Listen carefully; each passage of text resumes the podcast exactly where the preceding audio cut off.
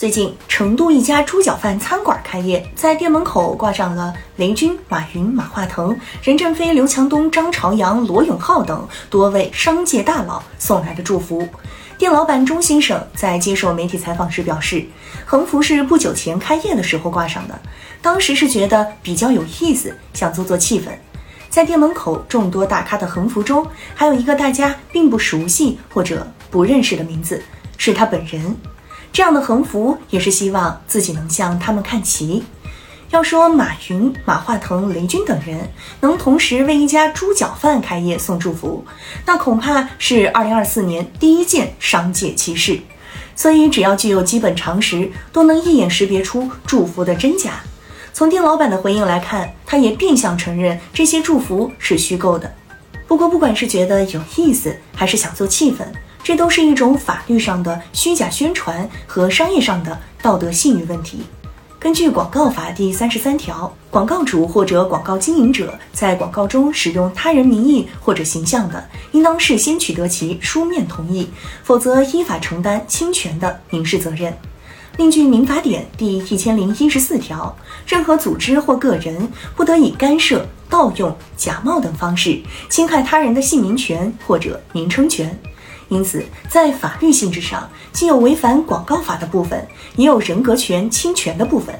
虽然店老板以自己只是在商圈内小范围挂了横幅，没有主动宣传，网上那些照片都是其他人发的抗辩，但这种理由实际上站不住脚，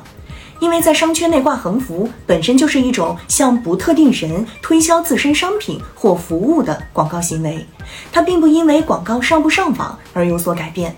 上网影响的是传播范围，不改变行为性质。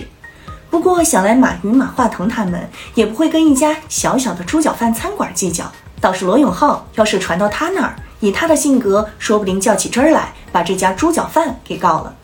对于这种虚假宣传行为，需要主管部门进行警告，否则就容易导致其他中小商家有样学样，这对营商环境而言是一种破坏。因为主管部门的态度是一种导向，不能因为事儿不大就不予介入，那会挫伤合法经营者的积极性。而要考虑的是如何处罚以及处罚的力度，做到过罚相抵。不管是耍小聪明，还是真的想向这些企业家看齐，这家店老板都需要认识到，做大做强不靠弄虚作假，要靠商业信誉，做到对消费者诚信，对社会诚信。想把猪脚饭从一家小餐馆做成全国连锁，远不是蹭上几个知名企业家，然后表表态就够的。对于一家猪脚饭来说，其实并不需要这些虚的，能把猪脚饭做得好吃、经济实惠，就是核心竞争力，也是最值得赞赏的企业家精神。